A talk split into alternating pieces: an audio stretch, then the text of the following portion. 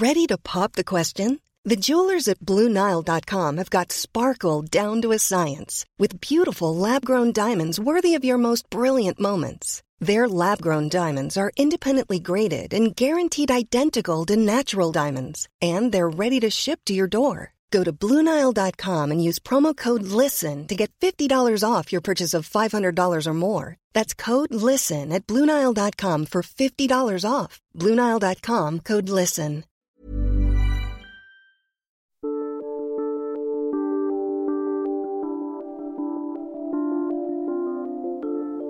C'était lié au travail, c'est vraiment le travail qui me déprimait. Je voulais plus y aller. Je pouvais plus voir cette sale gueule de con tous les matins. Ça m'intéressait pas. Ça me faisait chier. Parce que dès que j'arrivais, il était constamment derrière moi. Sincèrement, c'était chiant là, au bout d'un moment. Pendant ses trois premières années au RG, malgré les railleries et le racisme qu'il subit, Samy peut compter sur le soutien de son mentor, celui qui l'a recruté et qui a cru en lui, Jacques. Mais depuis 2010, ce commandant est parti à la retraite et il a été remplacé par un nouveau gradé, surnommé Old Skinhead. Samy découvre un homme avec qui il ne partage pas grand-chose. Ni son surnom, ni la vision du métier, ni celle du renseignement. Il est mis de côté lorsque des dossiers intéressants arrivent au service. Il est placardisé. Je suis Maude de Carpentier et vous écoutez le quatrième épisode de l'Arabe des services. Il n'y a aucune incompatibilité entre le fait d'être musulman et français. Affirmer que la police française serait raciste, ce n'est pas raisonnable. Il faut une police qui soit à l'image de la population. Les policiers, ils ne réclament pas l'impunité, ils réclament le respect. Pour moi, j'essaye de faire le bien. Le bien pour tout le monde, quoi. Il fallait une police black blanc beurre aussi, quoi.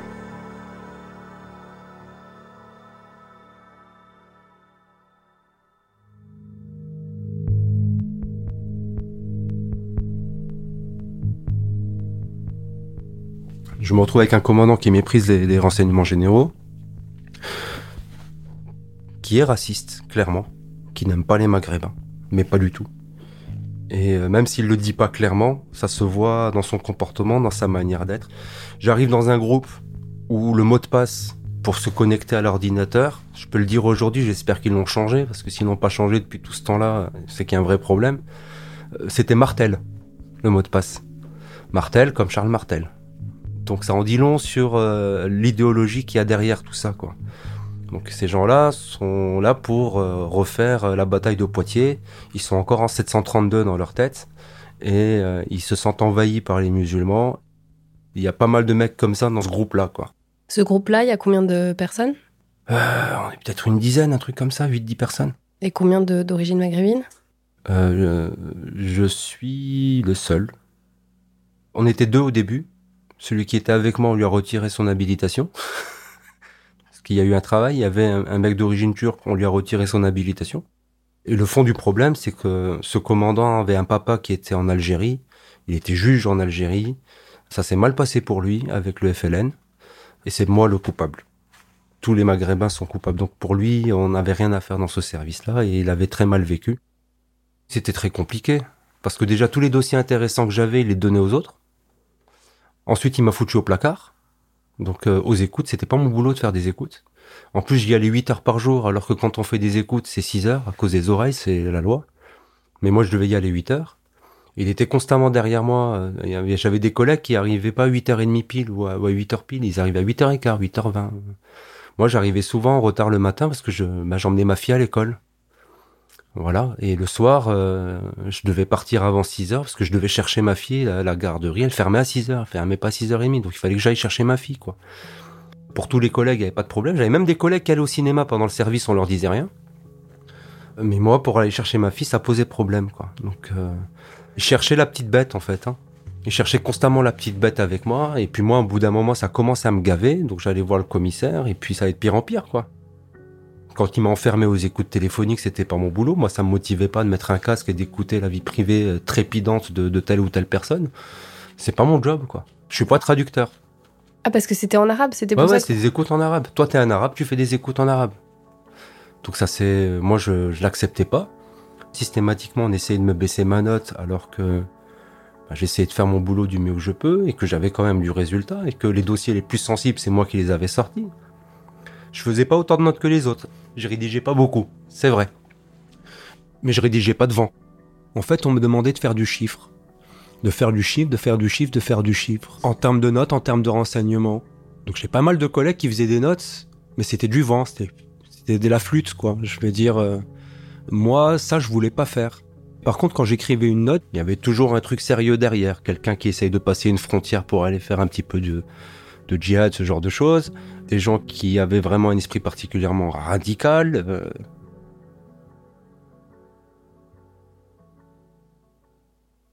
J'étais avec un commandant assez spécial. On va dire, excusez-moi du terme, hein, mais un âne. C'était un imbécile. Un gars qui savait manier la plume. Son travail, c'était de faire de belles notes. Il passait son temps à regarder, ah, est-ce qu'on va mettre toutefois ou cependant? Quand je mettais toutefois sur une note, il me le replaçait par cependant. Et quand je mettais cependant, il me le remplaçait par toutefois. Et ma note, qui avait des fois un caractère urgent, elle restait des fois deux semaines dans son bureau et, il fallait que je la corrige et que je fasse une, un beau papier euh, digne de Voltaire euh, et de Hugo. Et quand elle arrivait au service, euh, il y avait plus d'intérêt, quoi. Le temps était déjà passé. Après, c'était le fruit de ce monsieur et je pense qu'il le faisait qu'avec moi. Je pense que c'était pas une habitude, c'était une manière de faire qu'avec moi. Pourtant, à l'époque, les RG de Strasbourg ont des dossiers intéressants, des dossiers majeurs. Dès 2007, ils ont identifié Mohamed Al-Ashram comme étant un imam bien implanté en Alsace. Un ancien imam de Strasbourg aurait joué un rôle dans la radicalisation de plusieurs jeunes barinois, dont l'un des terroristes du Bataclan. Il demandait la possibilité de... Le Palestinien est alors inconnu en France, mais il est repéré par les RG en raison de prêches qu'il donne dans plusieurs mosquées, dont celle de Cronenbourg et du quartier de l'Elzo à Strasbourg. Des prêches qui auraient été identifiés comme radicaux. Cette information est publique aujourd'hui, j'ai donc pu interroger Samy sur ce dossier sans qu'il brise pour autant son devoir de réserve. C'est un monsieur euh, qui est réfugié palestinien, qui a cinq enfants en Palestine, et euh, qui a un discours particulièrement virulent bah, vis-à-vis de l'État d'Israël d'une part, et euh, vis-à-vis de, de l'Occident de manière générale. Après, moi, je sais que c'est quelqu'un qui radicalisait les gens parce que euh, il avait un discours très très dur vis-à-vis de l'État français, vis-à-vis de l'Occident, disant que les jeunes devaient se rebeller par rapport à cette situation. Bon, c'était toujours par rapport à, à la situation palestinienne, disant qu'il fallait tout faire pour la Palestine, quitte à prendre les armes et à, Il était euh, virulent. Après, je sais d'autres sources que quand il était dans les mosquées, il s'est fait virer de plusieurs mosquées. Le dossier à l'ashram, c'est une information importante, car elle permet de comprendre comment ce service travaille à l'époque et à quel point chaque membre peut y apporter sa pierre. Mohamed Al-Ashram est aujourd'hui connu parce qu'il est accusé d'avoir incité plusieurs jeunes strasbourgeois à se radicaliser et à partir en Syrie. Parmi ces jeunes, il y a Foued Mohamed Agad, l'un des trois kamikazes du Bataclan en novembre 2015. Foued Mohamed Agad était originaire du quartier de la Méno à Strasbourg. Samy se rappelle de ces années 2010-2011 quand il commence à sentir une certaine radicalisation dans le quartier, sans arriver pour autant à bien l'identifier. Et surtout, selon lui, sans que le service surveille les bons endroits. Moi, je sens qu'il y a un changement qui s'opère. Mais dans le quartier, oui, il y a un phénomène de radicalisation qui s'opère. Et ça s'opère à, à travers des réseaux qui sont extérieurs à la France, qui viennent clairement pour euh, attiser la haine auprès des jeunes. Et, et je sens qu'il y a de plus en plus de jeunes qui commencent à, à lorgner vers ce qui se passe du côté de la Syrie et tout ça. ça Ça, vous le voyez à l'époque, vous le sentez? Je le sens à partir de fin 2011. Hein, Fin 2011, juste avant que je quitte le service, pendant que j'étais à mon stage au PJ, j'ai été contacté par des sources qui m'ont dit, écoute, euh, est-ce que tu as déjà entendu parler d'un mouvement qui s'appelle le IIL Donc euh, le IIL, c'est l'État islamique euh, en Irak et au Levant. C'est, quoi ce truc? C'est quoi ça? Il me dit, bah ça, c'est, un groupe qui est en train de, de monter en puissance et dans les quartiers, il commence à être très très présent. Quoi. À l'époque, j'habitais pas à Cronenbourg même. J'en parlais des fois avec mon frangin qui était vraiment plus, présent. Et euh, pour lui, euh, c'était soudain aussi. Je veux dire, il comprenait pas. Il y a eu beaucoup, pas mal de gens qui n'ont pas compris comment autant de jeunes de Strasbourg ont pu partir là-bas. Mais il y a un vrai travail de recrutement qui a été fait. Et ce travail-là ne s'est pas fait dans les mosquées, parce que les mosquées sont été hyper surveillées, je veux dire. Euh. C'est là où il y a un souci dans, les méthodes du renseignement de l'époque, c'est que on surveillait beaucoup des endroits qui n'étaient pas nécessaires de surveiller en réalité. La situation, elle s'est tendue hein, pour les imams. Donc les imams radicaux, il y en a de moins en moins, vraiment de moins en moins, et généralement la radicalité, elle va pas s'exprimer le vendredi dans un débat public. On surveillait pas les bons endroits. Hein. C'est pas à la mosquée que ça se passe. On l'apprendra par la suite, mais c'est dans les chichas que ça se passe. Mais oui, les bars à les PMU, les trucs comme ça, c'est le meilleur moment pour recruter quelqu'un, et ça je l'ai vécu moi-même, c'est euh, le samedi soir, quand on s'est fait refouler de toutes les boîtes de nuit.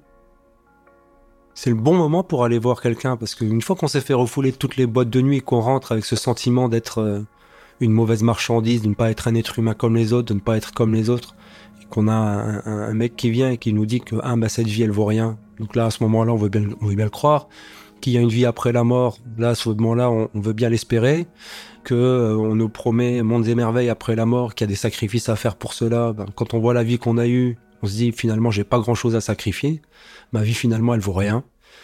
Donc euh, le discours, il passe, il passe. À cette époque, le dossier al-Ashram prend de l'ampleur à Strasbourg et l'islam radical demande de plus en plus de surveillance.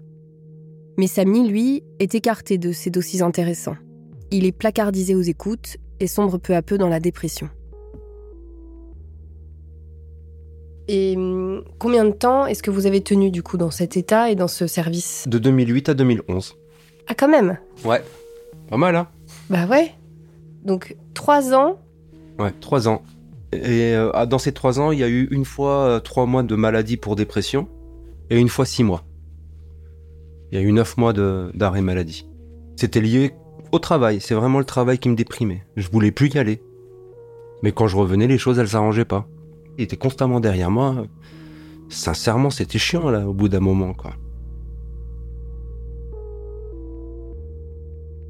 Le jour où Samy revient de congé maladie, il est convoqué par un groupe interne à la DCRI envoyé depuis Paris. Ces deux policiers sont chargés des habilitations secret défense et enquêtent sur les fonctionnaires.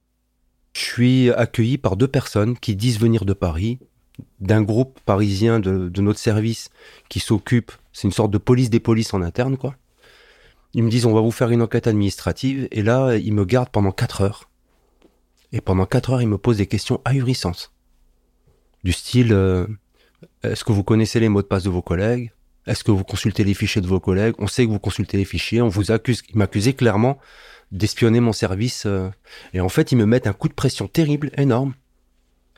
Et je suis en état de choc à ce moment-là. Je suis, j'ai peur. Je suis en état de choc et ça dure 4 euh, heures. Ils vous accusent d'espionner votre service pour le compte de qui? Je sais pas. Je sais pas. En fait, c'est un coup de pression qui a été mis sur moi. Je pense que ça doit être le zonal ou quelqu'un qui a dû leur dire lui, il est en train de se rebeller, il faut lui mettre un coup de pression. Moi, tout ce que je dis, c'est que ça va plus, j'en peux plus de ce service. D'ailleurs, si j'avais voulu faire du mal au service, je le dirais pas. Hein. Souvent, c'est une colère silencieuse quand il y a des gens qui te pètent un câble. Moi, j'étais bon dans cet état d'esprit-là. C'est très difficile de m'accuser de ça. Parce que j'avais, j'avais rien de, de, tout ça. Je veux dire, j'étais pas religieux, euh, j'avais aucun comportement d'ordre religieux, aucun truc. Euh, ni fondamentaliste, ni j'étais loin de tout ça. C'est un service où il y a beaucoup de, manipulation, donc je pense qu'il y a certains collègues qui m'ont joué un, mauvais tour, qui ont parlé avec le nouveau commissaire et qui lui ont monté le bourrichon pour lui faire croire attention, il faut se méfier de lui, quoi. Ils m'ont fait signer un papier et j'en ai pas eu obtenu copie, ils voulaient pas me le donner. Donc j'ai pas cherché à résister, je suis parti. Au bout de 4 heures Ouais, ouais, je, même plus. Je suis arrivé le matin euh, vers 8h30, 9h. Et je suis parti, j'ai pris le train vers 16h. J'étais complètement lessivé dans le train.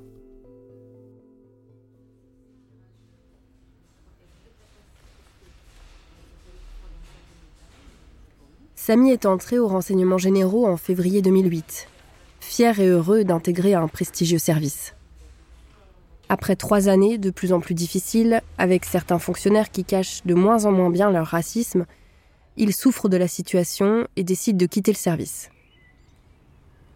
Samy passe un concours interne, devient officier de police judiciaire, OPJ, et il demande à être affecté à Grenoble pour des raisons personnelles. En avril 2012, il découvre qu'il va être muté dans la ville qu'il demandait, mais il n'obtient pas le poste qu'il visait. Il se retrouve dans un service de police secours, une sorte de pas en arrière. Normalement, dans le renseignement, quand on perd l'habilitation secret défense, on s'arrange pour donner le service demandé quoi, à la personne. Donc j'ai pas eu du tout ce que je voulais. Je me suis retrouvé dans un service en tenue. Le directeur départemental qui m'a reçu, il s'appelle Jean-Paul Pequet. Un gars qui est proche de Manuel Valls. En fait, à l'époque où j'arrive, il, il est déjà sur le départ. Il est déjà en train de négocier euh, une place de conseiller spécial de Manuel Valls. Lui, il me dit clairement, vous arrivez dans mon service avec une pancarte. On vous met en tenue. Même si vous êtes au PJ, vous allez faire de la patrouille. Et il me dit, euh, je veux que vous fassiez vos preuves. Et si vous faites vos preuves, vous aurez ce que vous voulez.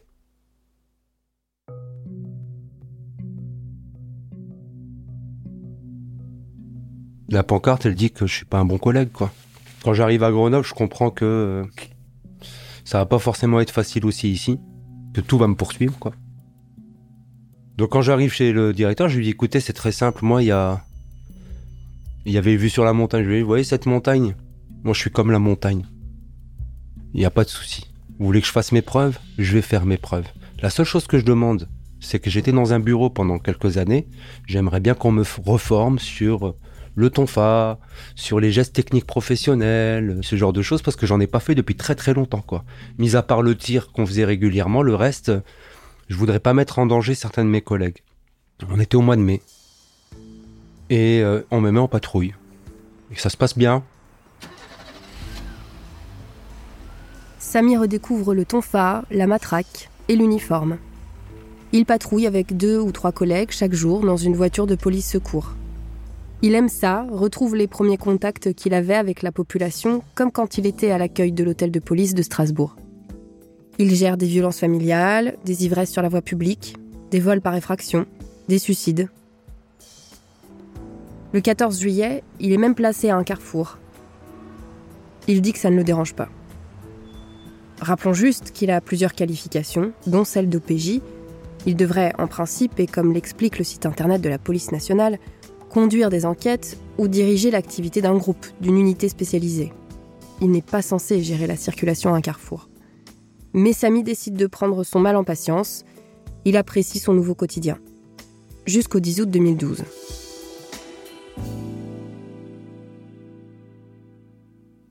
Je rédige les rapports, les mains courantes de toutes nos interventions. Et on entend euh, vers midi euh, la radio qu'il y a un braquage à l'arme lourde qui a lieu place Notre-Dame, même pas 300-400 mètres de l'hôtel de police. Braquage d'une bijouterie. Je regarde mes collègues, on se regarde, ils se disent on est fatigué, on est sur la fin de service, il y a la relève qui est déjà là, on va pas intervenir, on va les laisser intervenir. Puis ok, je continue et puis à la radio on entend que la brigade accident de notre brigade allait sur les lieux. Et là on se dit non, il y a des nôtres, des gens qui sont de notre brigade qui y va, on va y aller aussi. Donc on sort, prend la voiture et on y va.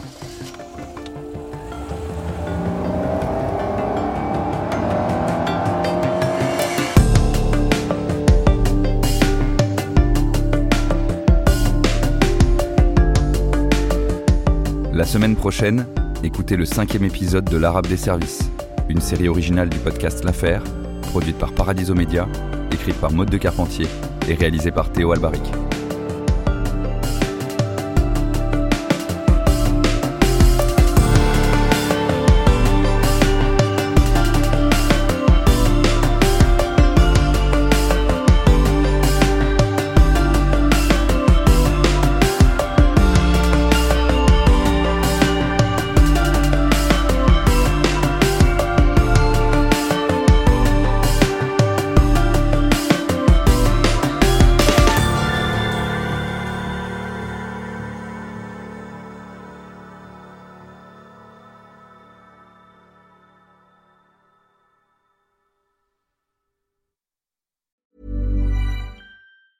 When your skin feels nourished and glows, you radiate confidence. Osea makes giving your skin a glow up easy with their clean, clinically proven Mega Moisture Duo. This seaweed powered duo features two of Osea's best sellers, Undaria Algae Body Oil and Undaria Collagen Body Lotion. Glow from the inside out. Get 10% off your first order with code GLOW at OseaMalibu.com. That's O S E A Malibu.com code GLOW.